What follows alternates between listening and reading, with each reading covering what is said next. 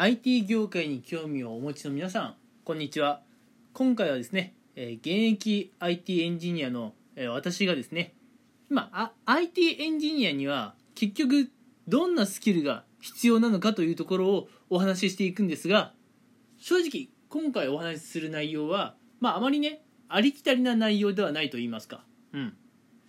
まあ、よく IT エンジニアであればねコミュニケーションスキルだとか、うん、あるいはプログラミングができるとかね、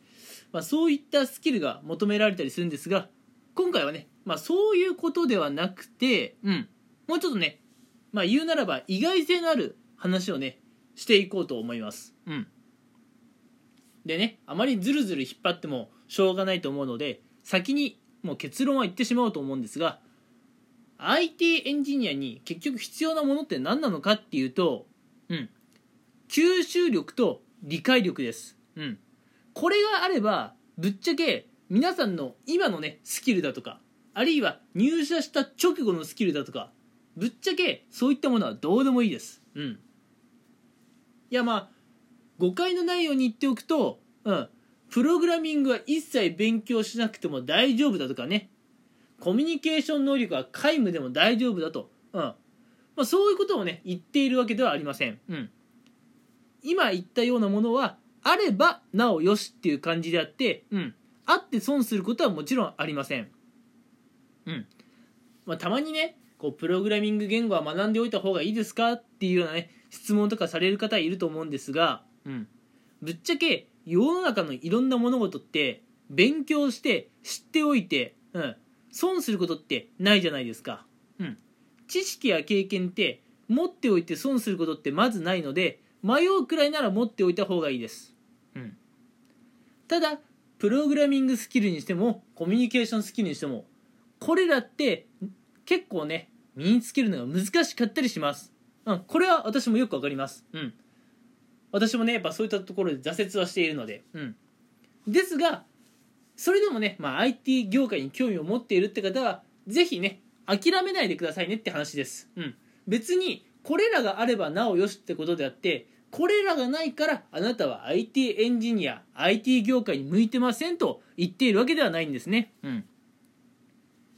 で IT エンジニアに結局一番必要なものは吸収力と、まあ、理解力だというふうにお話ししました、うん、冒頭にね。ではなんで吸収力と理解力が必要なのかっていうものをねお話ししていきます。さあここからが本題です。まず吸収力というものなんですが、うん、まずあのお仕事ってね、まあ、IT 業界のお仕事。多くの方が、まあ、プログラミングばかりをねやっているというイメージがあるようですね、うん、まあ実際パソコンに向かい合ってわけのわからんようなえ難しい文字列をねキーボードを叩いて打っているっていうのはね否定はしません。そういった方ももちろんいらっしゃいます。プログラマーって呼ばれる方ですね。うんそういうお仕事もあるんですがそれだけできればじゃあ会社でうん評価されるのかというと違います。うん。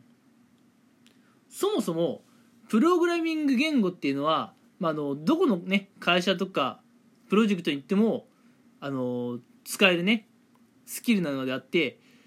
あのもしねそのプロジェクトとかその会社独自の何かしらのルールとかがあった場合、うん、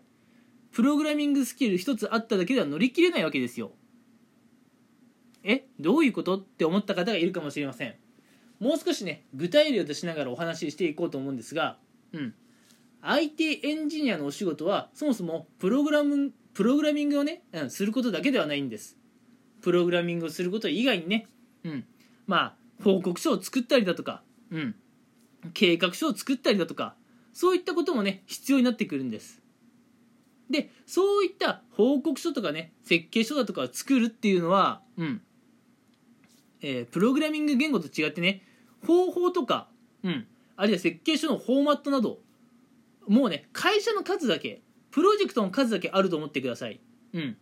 なのでね書店で本を買って、うん。まあ、プログラミングを、まあ、学ぶのとはわけが違うんですね。なので設計書であったり報告書っていうのはその会社そのプロジェクトごとに異なるので皆さんが言った会社ごとプロジェクトごとに学び直さなければいけないんですね。うん。例えば前いた会社ではこんな風に報告書を作っていた。こんな風に設計書を作っていた。だから同じように次の会社でもそうやればいいかというとそうではないんです、うん、次の会社では次の会社独自のルールがあるかもしれません。その場合は仕方なくね、まあ、仕方なくと言いますか、まあ、GO に入れては GO に従えと言いますか、うん、次のね現場のやり方に従わなければいけません、うん。まあ、これがね、うん。まあ、あのお仕事というものですよ。会社のお仕事というものです、うん、その際にね、うん、その会社そのプロジェクト独自のルールを全然ねあの学ぼうとしないと、うん、自分独自のやり方でやろうとしてしまうと、うん、結局ね周りの方とあのー、なんでしょうね。使用書がうまく合わないとか、うん、問題が発生します。問題が発生するとやり直しとかでね結局残業が増えたり他の方にお仕事をお願いしたりと周りに迷惑をかけることになります、うん、なので、まあ、プログラミングもそうですが、まあ、あの IT 業界っていうのは設計書を作ったりなどもします。なのでその会社そのプロジェクトごとのルールを、うん、しっかりね学んでいくというこの吸収力は大事です、うん、前の会社がこうだったから次の会社がこうとかね、うん、そういうことではないんです。臨機応変さってことですね。吸収力っていうのは、うん、なので臨機応変に、うん、その現場その現場のやり方を、えー、自分の中にね落とし込んでいくという力が必要なんです、うん、この力があればぶっちゃけ今あなたがプログラミングだとかねコミュニケーションがうまく取れなくても問題ないんです、うん。そのプロジェクトにしっかり臨機応変に対応していくことができればあなたはその現場で需要のある人間です。うん。独りよがりのね独自なやり方で突っ走るようなやつよりも、うん、そのプロジェクトのルールをしっかりね飲み込める人間の方が重宝します。うん。それと私はもう一つ理解力というものを言いました。うん。この理解力っていうのは周りの方のね話をまあそのまま、えー、理解するってことですよねうんこれは結構分かりやすい話かなと思います。うん、この理解力というのはコミュニケーションスキルとかとね結構つながってくるところがあると思うんですが周りの人のね話を理解できないようであれば仕事は進められません。うん、まずねやっぱ相手の話を理解するところから仕事は始まります。